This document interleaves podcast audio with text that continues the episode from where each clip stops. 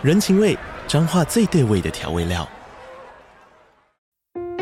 人，你在这端，我在那端，各自忙碌又相互牵挂。情，街角的吵杂声传递温暖与思念。味，是从每一个转角飘出的乡愁。这里是彰化县政府 Pocket 节目《彰化早咖》，我是主持人内克。从彰化大小事各具特色到旅游攻略，透过轻松有趣的访谈，带着大家走进最在地的早咖。准备好了吗？彰化的故事，我们说给你听。以上为彰化县政府广告。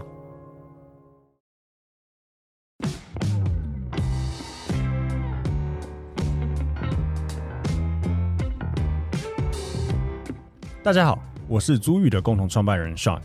租寓是一间专业的包租代管公司，我们的服务有包租代管、不动产租赁以及空间规划与装潢。我们希望借由欧本豪斯，让听众可以了解更多房地产的知识与内容。欢迎大家追踪我们的官网、粉丝专业与 IG，也可以加入社团参与讨论哦。Hello，大家好，欢迎大家收听欧本豪斯 Open House，我是 Sean。Hello，大家好，我是欧本豪斯的企划小曼。好，今天又再度回到我们的房产周报的时间。那我先来盘点一下今天我们要讲的五则新闻。第一个是 Q One，也就是第一季啊，平均房贷的金额首度突破了九百万，利率创下七年半新高。再是每六间房就一间空屋，因此时代力量提出要课空屋税。第三则新闻，贵妇看屋因为房仲的一句话，发现老公有小三。这个是蛮荒谬的。好，OK，再来是哈，中国土豪买下四十二间房，全打通，结果截断承重梁柱，导致大楼崩裂。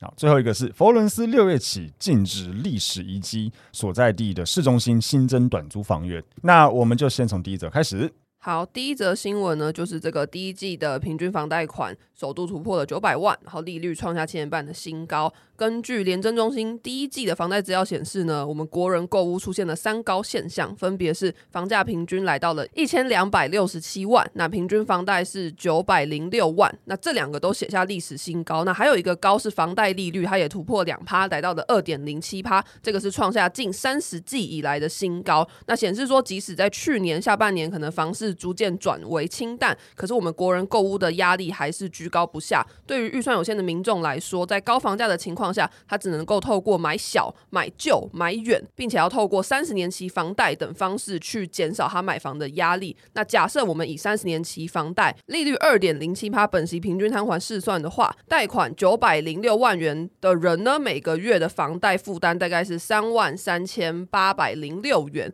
那如果考量到物价上涨跟他的家庭日常开销等因素的话，对民众来说，每个月的支出确实是比较沉重的。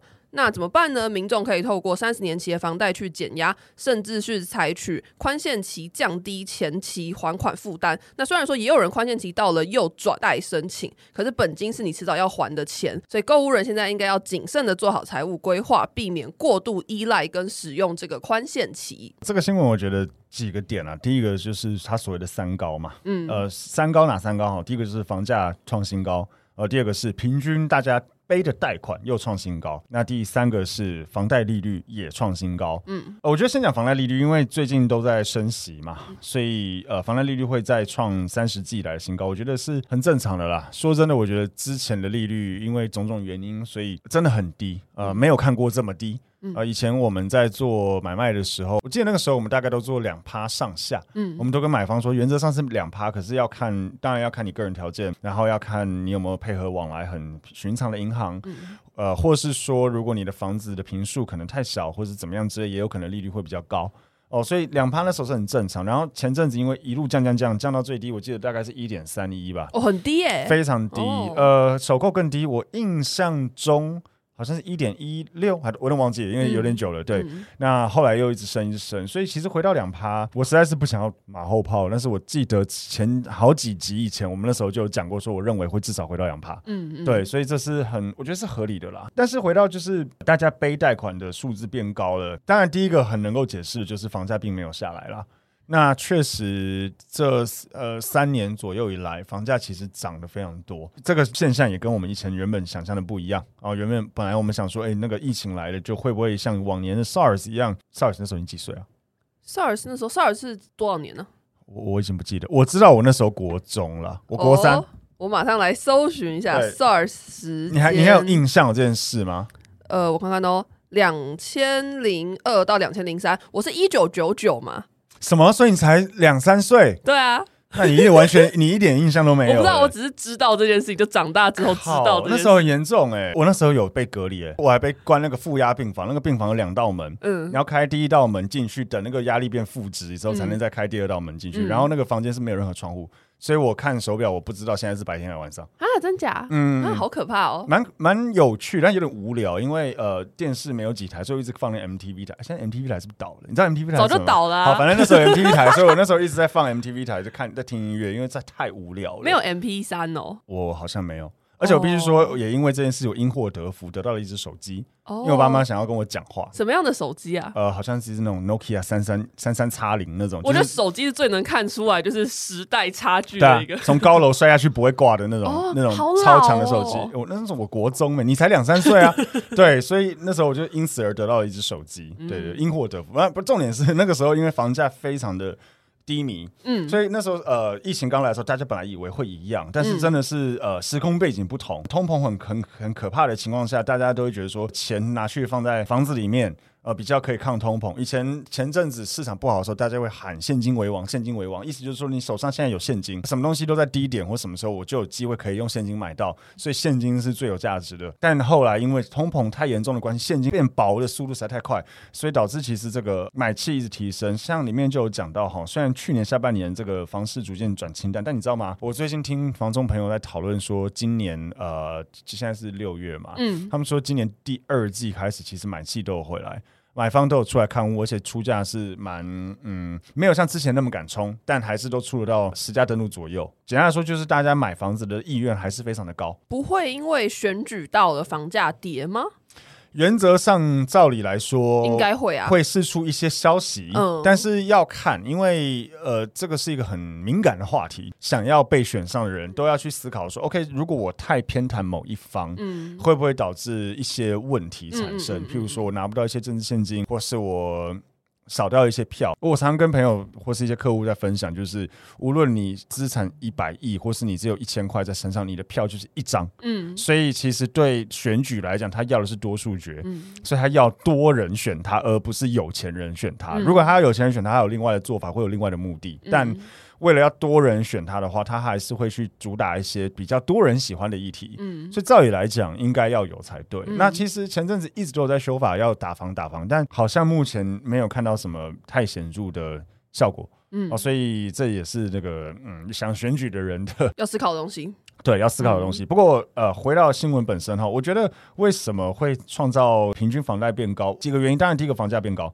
但第二个，我觉得很大的重点是，现在能贷款的层数变高了。嗯，哦，以前我们在做的时候，大概都会跟客户讲七成了。嗯，而且有时候还不一定贷得到嘞，在七成上下了，很少很少会听到八成，极极少。我好像贷过最高七五。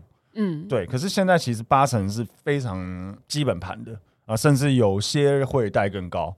九成不是八成加一层信贷，不一定，那算九成吗？呃，对，有一些银行会做八成加一层信贷，嗯，有一些银行会做八成加一层所谓的装潢款，嗯，诸如此类。但是八成是很基本盘的，对，八五有些银行也都做，嗯，对。所以我觉得这个东西会显示，当然房价变高，但第二个就是因为贷款的成数也比以前高，但确实这些数字看起来就是在台湾买房真的是蛮辛苦的哈。嗯，他这边有一个我觉得蛮重要的数字，就是贷款九百零六万元以三十年期二点零七趴的本息，平均摊还来算的话，呃，每月要负担三万三千八百零六。其实大家大家可以大概去思考，就是以现在两趴左右的利息，哈，三十年期也是主流的贷款，哈，每一百万大概是还三千七百元左右。嗯，所以你这样想就好了。如果你贷一千万，就是三万七。嗯，哦，你贷一千两百万，就是十二乘以三千七。嗯，去去大概可以速算说，OK，我可以背得起多少的房贷。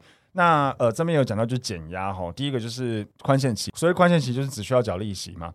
那我会觉得可以用，但是也要思考一下，就是你如果要使用宽限期才比较买得起这个房子，这个本身就不太正确。嗯，因为你再怎样转贷来转贷去，你最终还是会需要开始缴你的本金。如果你要缴本金开始缴不起的话，那有可能这个房子不完全是你能负担的房子。那另外一个方式，有人会提就是用四十年的房贷。对，这边呢，可以提到一下，四十年期的房贷它是有一些资格限制的，比如说第一个，你必须要是财力良好的首购族。我这边要补充一下哦，大家很多人会以为首购的意思就是我人生第一次买房子，但不是哈、哦，首购的意思是你现在没有房子，你有可能两三年前买过个房子卖掉或是之类的，嗯，但现在要再买房子，在你一个年龄限制以内。我记得四十岁吧，嗯，你是还是可以可能可以用首购的啦，嗯，对，这个年龄是有一个公式，它的公式就是贷款人的年纪加还款的期限必须要小于等于七十五岁，所以通常银行会抓在你不能超过三十五岁，或者你不能超过四十岁。你是在讲呃四十年的房贷对不对？对对对，四十年的房贷，对，它有个公式，就是你的人跟屋龄加起来、嗯、小于等于七十五。对对对，嗯、所以太老的人或太老的房子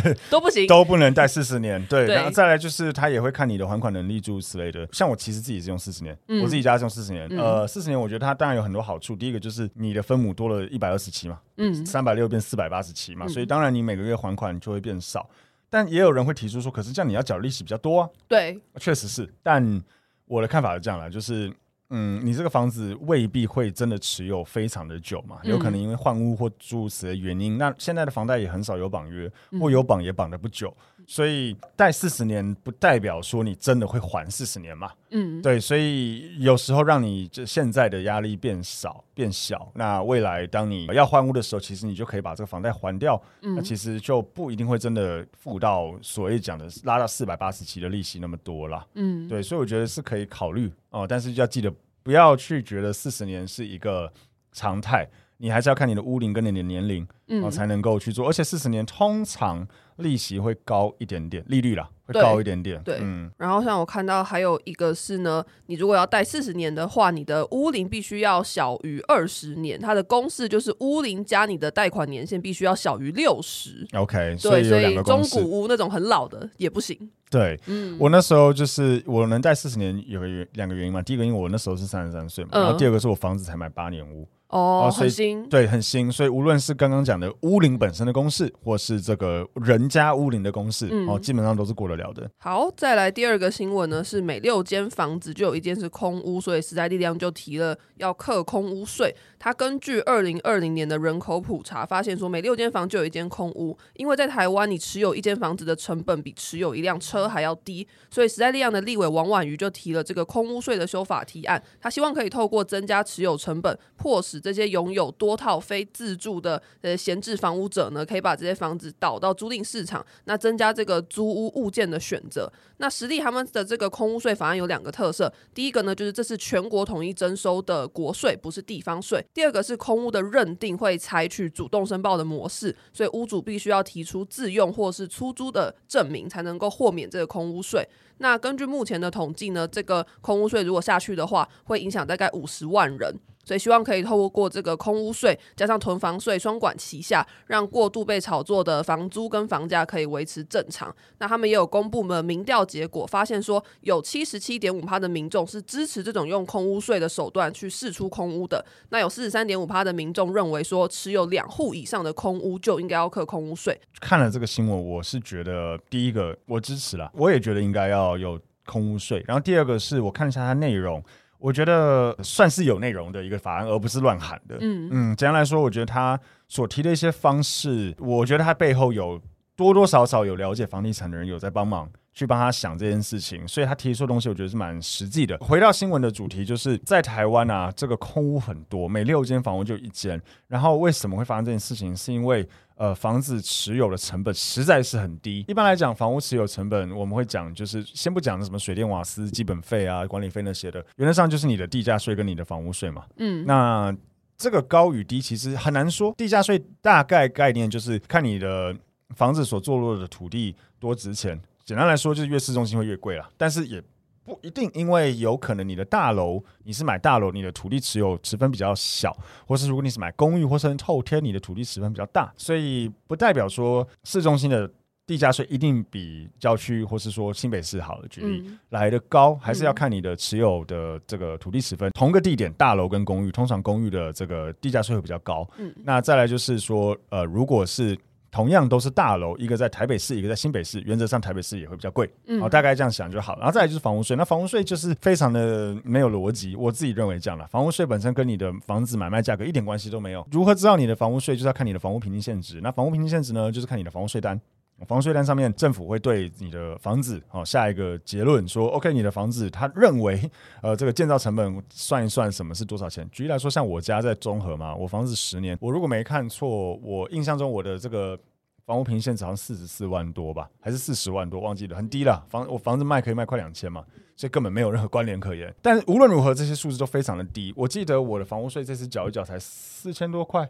我的车子的一年的牌照燃料税是两万两千多了，哦，那真的是低很多哎、欸。我还有个地价税，我忘记我地价税是多少，嗯、但我觉得一定加起来没有我刚才讲的车子来的高，嗯，而且车子还要加油，嗯，对，所以它上面讲的多多少少是正确的，就是台湾的房子持有成本真的是几乎可以说是比车子来的低了。嗯，我刚刚讲说它这个背后有懂房地产的人在帮忙哈，第一个就是。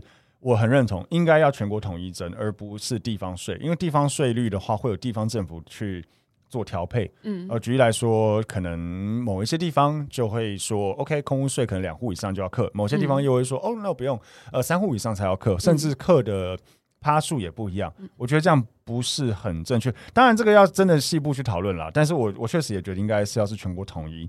然后第二个我觉得非常好的地方是，他说要采取主动申报，意思是说你要证明你不是空屋，嗯，你才可以不被克空屋税。你只要证明不出来，你不是空屋的话，你就必须被克。举例来说呢，如果你房子是自住，你要用自用住宅，你必须要主动申报，不然我直接认定你是出租，嗯。那、no, 但但实际上不太可能发生，因为他还要知道你租金是多少钱。但是这个逻辑就变成说，我必须证明我是自住，而不是主动的被你发现哦，我不是自住。嗯，这差很多。但你看很好玩哦，如果我的房子出租，但我偷偷出租，我没有报税，嗯、我就可能会被课空屋税。对。但这个时候他就要去衡量一下，对屋主来讲哪个比较划算？嘿，哪个比较划算？嗯、如果我被课空屋税，还比我去报我出租来的划算，那我就让他课空屋税就好了。嗯，对。但如果我空屋税高到我靠，我真的是宁愿跟他讲我是出租，嗯，还比较好的话，那我就要去申报我是出租。但我觉得这非常复杂，因为你出租会被课多少税是看个人，也一样。我们前几集有讲过，如果国税局、内政部甚至蔡英文有在听的话。拜托思考一下，要不要把出租的税率分离课税出来？嗯，啊，出租税率如果分离课税的话，就比较不会有这个问题。嗯，因为很多，尤其是市中心的屋主，他的自己的这个呃综合所得税已经是跳最高级距，可能四十甚至更就是很高的级距就对了。然后台北市的租金又贵。可能动不动一个三房两厅，可能就五六万块，五六万一年就是六十到七十几万。然后就算是扣掉拿掉这个标准扣除的四十三趴，你还是会被认列可能四五十万的租金收入，四五十万租金收入再扣你四十趴，二十万。那我不太信他的空屋税可以收到二十万了，太高了，你一个月要两万左右，欸，诶。将近两万，欸、我觉得不太可能。嗯、所以如果你是这样子屋主，你会选择怎样？我就当做是空屋，啊、我就宁愿缴空屋税。对，我宁愿当做它是空屋，我一样不会说我是出租。嗯，所以以这样子的状况来讲的话，那其实虽然它的立法逻辑我觉得是很正确，可是它绑的就是 OK。我如果出租，我报我出租更不划算的话，那我干脆都说我是空屋。嗯、那这些空屋数据就会变得非常的不准确，而且政府会变得痛苦，他会必须想办法去主动把你挖出来。当然，现在已经有透过很多方式，譬如说呃扩大这个租屋补助，透过房客的力量逼房东出面。嗯，但是为什么那么多房？你看哦，这有可能会造成的状况哦。你知道，其实我们在台北市很常遇到屋主房子真的空在那边，你知道为什么吗？不知道。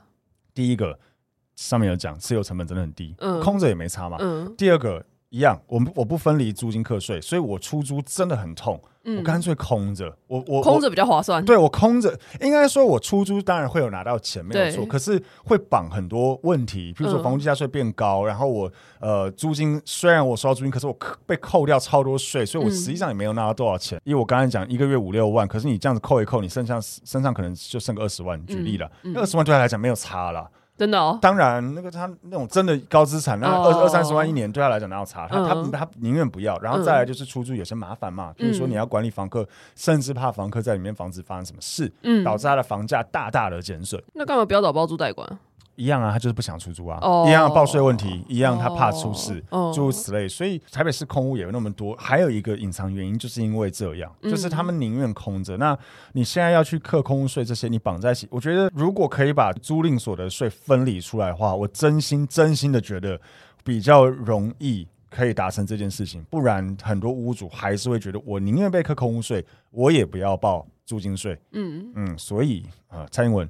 啊，如果你有在听的话，好，拜托看是不是可以跟您的那个讨论一下。好，再来是第三个新闻，就是一个贵妇看房子，然后因为房仲的一句话，发现老公有小三。这个是郭德田律师在一个节目中分享的案例。嗯，他说呢，有一次有一位民众跟她的丈夫一起去看房的时候呢，房仲就跟他说：“哎，你先生不是才刚来过吗？”然后他这时候才知道说，哈，原来我老公在楼下买了一间小三房，而且格局居然还跟他自己的家一模一样。好，先讲一下这个小三房不是平数很小的三房的意思哦。很多人会说什么小两房、大两房、小三房、大三房，不是哦。他的意思是他买给他的小三。对，OK，先讲一下，我觉得买在正楼下也太有点离谱了，就是很方便呐、啊，很方便往来、啊，有点过于方便了，不需要这么方便。对对，这太这太离谱了点，这还会在大厅、曾在电梯上遇到，我觉得这。不用这样吧，至少对面栋吧。我觉得这个案例有点浮夸啦，嗯、但这个是遇过的啦，真的哦。哎、欸，我们有遇过买给小三或租给小三都遇过。啊，他是租什么样的房子、啊？很好的房子都有哎、欸，就是有遇过租套房。嗯，坦白讲，就就是跟财力有关嘛。可是你是怎么发现的、啊？哦，好，我有一次是我那时候还有自己在跑业务的时候，嗯，我租了一个房子在市政府，然后租给一对男女，嗯、我忘记他们那时候自称男女朋友还自称夫妻，我忘了啦，嗯、反正。都没问题嘛，看起来很正常。嗯、OK，、嗯、人也蛮好的，所以后来就决定要租给他们。签约的时候才发现说，呃，男生的身份证配偶栏是有人的，但这个人不是那个女生。哦，对，那怎么办？嗯，当然我没有讲什么，嗯、但我事后其实有跟屋主说一声，啊，怎么讲呢？我我有跟他讲一下说，哎，拍谢我没有发现这件事情。嗯，对，然后有有人可能就会问说，为什么这有什么好拍谢？但我坦白讲了，就是第一个。呃，屋主可能主观的观感，这这有点感性层面在里面，嗯、因为那屋主也是女生。然后其实实际上，我觉得有时候小三的稳定性真的不是那么高。为什么？你自己想嘛，就是如果你今天你有小三，嗯，然后呃，如果你租了一个房子给他，对，结果有一天吵架了，吵架了，我就不付钱啦，嘿，你就不付钱了，嗯、或是有一天你正宫发现了，对，那你就不能再养这个小三了，住谁？就是住这些问，那如果小三这时候又一哭二闹三上吊、哦、之类的的话，嗯、这不这是有可能会发生的嘛？嗯、所以。呃，很多屋主会觉得这样子的，嗯，关系有点复杂，哎，关系有点复杂，稳定性不是像一般真正的夫妻来的这么的高，嗯，对，所以那时候我就跟屋主说，哎，就不好意思，那他蛮理性，他就说。啊，反正有人付钱就好。嗯嗯，对，他觉得只要租金正常缴，房子有维持干净啊，不要发生什么奇奇怪怪事情，他是没差，不觉得是怎么样。嗯，对。后来也很有趣，就是租了一年吗？还是两年？忘记了。然后退租的时候也是我有去嘛。然后去的时候发现，哎，那个女生找了一个男生来跟她一起退房，说是她男朋友。哎，可是不是原当初那个男生。你没有问哦，你没有说，哎，怎么跟那个一年前来租房的不一样？你是要怎么问？这很尴尬，好不好？哎啊，你好，对啊，你你你就是。我觉得做房地产业还蛮有趣，有时候会看到一些人生别人的小秘密，嘿，会看到一些人生的有趣的事情。好，那接下来是第四则新闻。就是呢，中国有一个土豪，他买下了整个社区大楼的二楼，那总共有四十二间房，他就想说，哦，我要把它打通，改建成一个娱乐场所。就在这个过程中呢，他就截断了很多根的这个承重梁柱，导致这个大楼的外墙出现裂痕，那就让这整个社区大楼三百多户的这个住户呢就心惊胆战。那根据中国的法规呢，你如果装潢超过五百平方公尺，或是你的造价已经超过了一百万人民币的这些装修案，你就必须要去。取得施工许可，可是这个屋主在事发前没有办任何的施工手续，他已经违法，然后又给人家四十二间房打通，然后造成裂痕，所以现在就是已经被调查，然后停工。我先讲，我我不确定这个新闻有多呃细，或是有多正确，嗯，但我现在在看他讲说，依照中国法规，凡装修超过五百平方公尺，你知道五百平方公尺多大吗？平方公尺乘以零点三零二五就是平，嗯，那平除以零点三零二五就是平方公尺，嗯，所以五百平方公尺，我刚才算了一下是一百五十一点二五平，蛮大的，很大啊。然后造价要超过一百万人民币，也就大概四百万上下的台币，嗯，呃，如果它这个属实的话，我觉得很松哎，就是。你要装修一百五十一平以上的房子，且要花超过四百万台币去装修，才需要施工许可。嗯，这是非常非常松的。在台湾，基本上你只要砌墙壁高于一百二十公分，或是你打掉一些隔间墙诸如此类，你就需要申请装修许可了。嗯，对，所以我我不确定他这个的准确度都要多高了。但是以如果这个是正确的话，中国也太松了吧？嗯，好。然后第二个就是他这样做，我觉得是很很夸张了。就是你买二楼，然后你全部打通，而且你还把很多这个所谓的载重的梁柱打掉，其实是真的很危险、很危险的事情。不管是以前我们在做买卖，或是租赁，或是甚至现在我们在做包租代管，有些客户有这个装修需求，呃，很多客户都会有很多想法，希望说要怎么动格局。可是我们都会让客户明确知道说，这个不是说你想动就动。嗯，呃，基本上房子里面会有几个东西，第一个就是柱子嘛，嗯，梁柱，然后第二个就是你的载重墙。大概怎么分辨？简单说了，我先说，我不是。极度专业的建筑师或什么，但大概我们在现场用敲的，用用拳头去敲，其实多多少少就能分辨出来。它是如果比较呃没有那么实心的，有可能是隔间墙；那如果非常实心厚重，而且厚度很厚，基基本上是载重墙的几率很高。那这些墙原则上是不能乱打的，哦，要建筑师去认可才行。然后第二个就是，我不知道你知不知道，其实我个人真的没有那么推荐住二楼，呃，买二楼。对，我个人没有那么推荐买老房子的二楼。嗯，呃，我们之前有自己遇过很多租的案件的二楼，包括我们之前，我们现在办公室其实也是二楼。嗯，对啊。然后我们之前的办公室也是二楼。地震来的时候，其实我看过真的蛮多二楼比较多的呃损伤。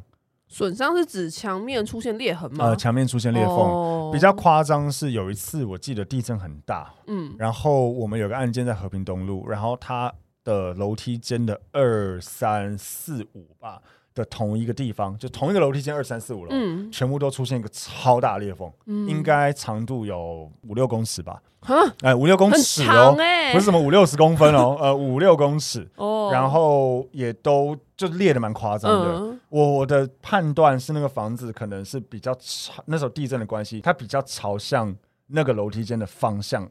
做了一点点压缩，嗯，所以才导致应该说它往下了一点点。嗯、那因为低楼层的载重比较大嘛，对，你想象一下，你二楼那个大楼我记得是十二楼高，嗯、你二楼基本上你载重了楼上所有十楼，对。对，但。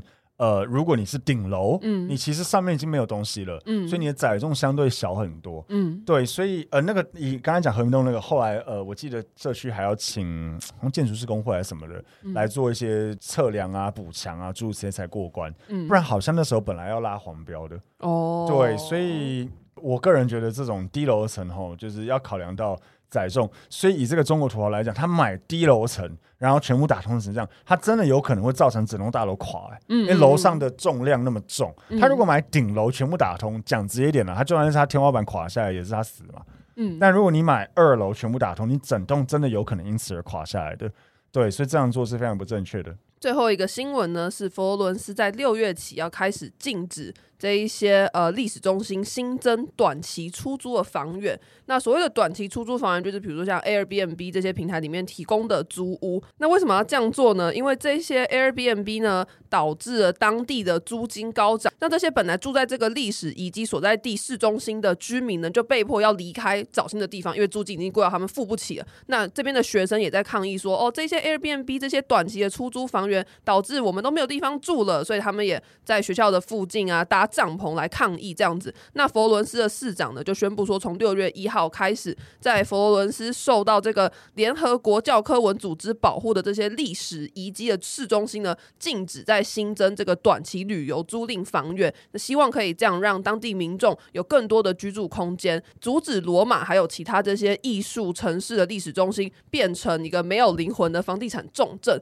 但是呢，这个措施是不溯及既往的，它不会影响到现在已经透过 Airbnb 出租的。房源只是说以后就不可以了。我觉得这个新闻有好多层面在里面可以讲。嗯，第一个是我不确定他的利益，就是你看他这个市长讲说什么不希望这些艺术城市变成没有灵魂的房地产重镇。我不确定他这些他这个利益是不是真的如此的啊、呃，如此的正义凛然了。嗯、因为呃，以台湾举例来讲好了，有些听众可能知道嘛，我跟 Tim 以前其实离开新一房以后，我们是做日。日租套房，嗯，对，所以我们对这方面有蛮深厚的呃经验，嗯，那日租套房的逻辑是这样，就是在这个所谓都市计划区，你其实是不能所谓做民宿的。嗯、呃，民宿有民宿的规定，但是在呃市中心是不能做民宿，你只能做旅馆。应该是说，如果你要出租房子短期的话，你只能有旅馆的行为，像你要有旅馆的牌照。那旅馆的牌照非常非常的难拿。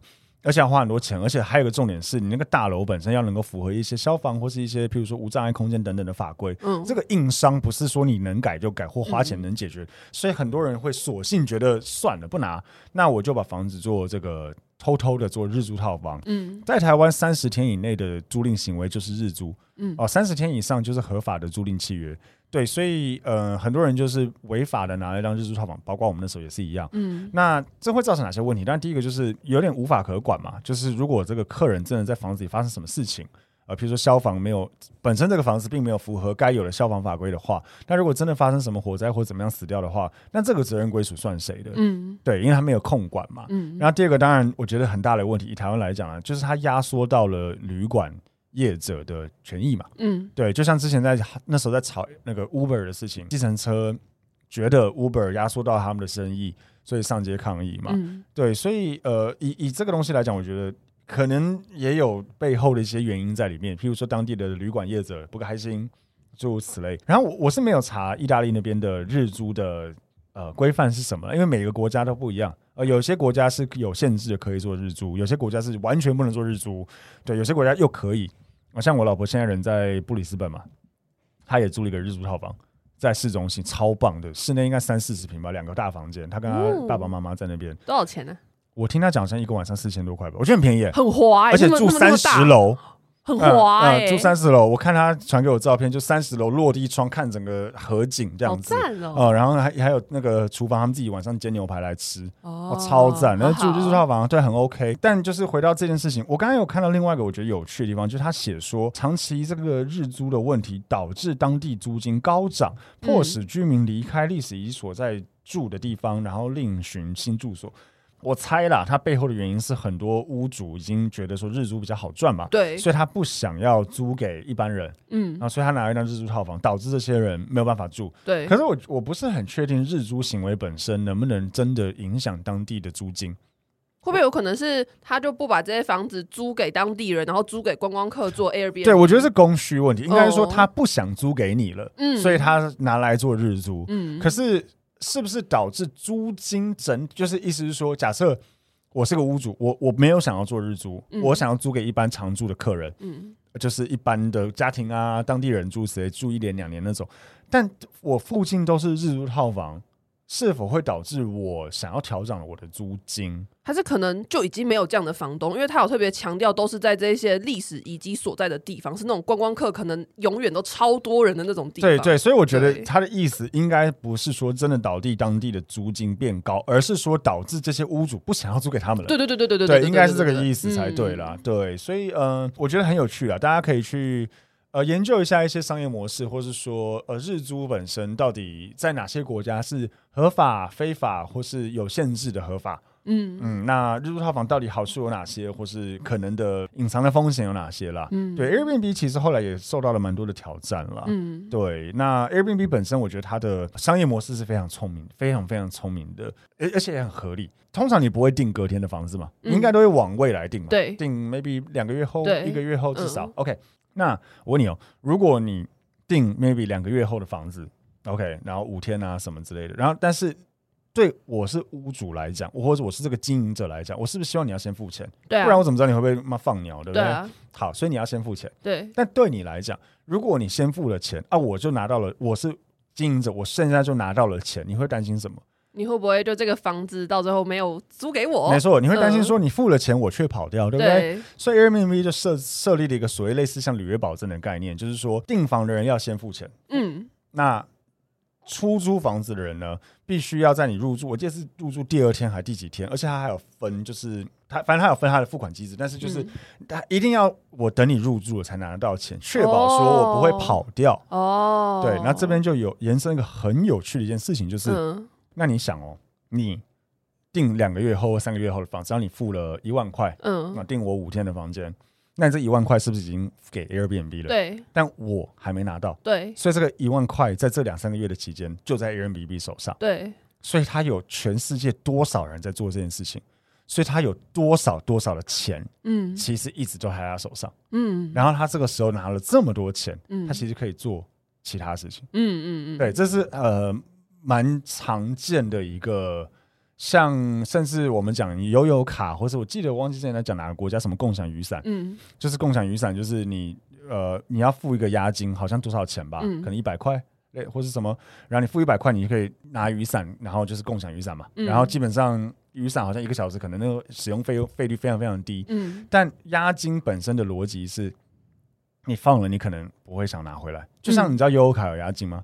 有哦，有啊，哦，我都拿自己的卡币，我不知道。哦，悠游卡是有押金，可是没有人记得这件事了。嗯，对，早说可能才一百块，直接忘记了，嗯、没有人记得这件事情了。嗯、所以你要想，这个公司拥有了多少人的押金在手上，嗯嗯嗯、可能动动辄数千万甚至上亿元。嗯，所以他呢可以拿这个钱再去做其他事情。嗯，这其实都是押金。嗯，但是对。客户来讲，他不会想要把押金拿回来。嗯，呃，回到 Airbnb 这件事情也是，就是你先付钱，我两三个月后才拿得到。嗯，那这些钱短时间内在他们手上，他可以做非常非常多的事情。嗯，所以 Airbnb 其实也因此而做了很多投资，然后也因为这样，所以 Airbnb 其实。它收的这个嗯手续费不一定会需要很高，因为它其实不完全是靠赚你的手续费在赚钱的。嗯哦、呃，对，这是 Airbnb 很有趣的地方。好，那以上就总结了我们这个今天的房产周报，呃，让你掌握一周的房产大小事。那这个我们每周一都会更新，每周四的话，我们更新的内容就是网络上的热门议题，或是我们找专业的房产相关人员来做访谈。那请大家记得追踪我们的脸书、IG、YouTube 等社群。好，看贴文和影片，也记得可以到 Apple Podcast 或 Spotify 给我们五星好评，我们都会看。呃、没错错，对我们上次，诶、欸，今天好像也有看到一个评论在讲这个呃房贷补贴的问题嘛。对，他说他住台中也申请不太到，他说台中新买的人也完全申请不到啊。哦，先念一下好，这位听众叫做。WZZ Leo，我不知道你的名字怎么念。好，反正他就是说，台中新买的人也完全申请不到，因为七百万的核贷金额总价八百多万，台中也是非常难找。那新屋那种两房的都一千万起跳了。他觉得申请得到的人呢，只有不缺现金或是贷款办很少的人，不然就像我们节目里面说的一样，已经有一段时间贷款，然后余额剩不多的人。没错，嗯，所以你看，其实我们听众也，呃，大家的评论我们都会看，然后我们显然我们听众也都是对这些议题很有想法，然后也很有经验或是有概念的人，我觉得非常好。嗯，大家可以多做一些对房地台湾房地产甚至海外房地产的一些交流，因为我本身其实对海外房地产蛮有兴趣的。嗯，我也有看到有听众评论说想要听讲泰国房地产。对，有两个哦。嗯，我们只是在开头稍微提到说，哦，上什么上礼拜去泰国出差，然后就马上有两个评论说很想听泰国房地产。没错，没错。所以呃，接下来我们应该也会邀请到一些来宾来继续跟我们讲更多泰国房地产或是海外房地产的事情，哦，大家可以敬请期待。嗯，OK，好，那我们今天节目就到这边，谢谢大家。你没有跟大家说拜拜，好，拜拜，拜拜。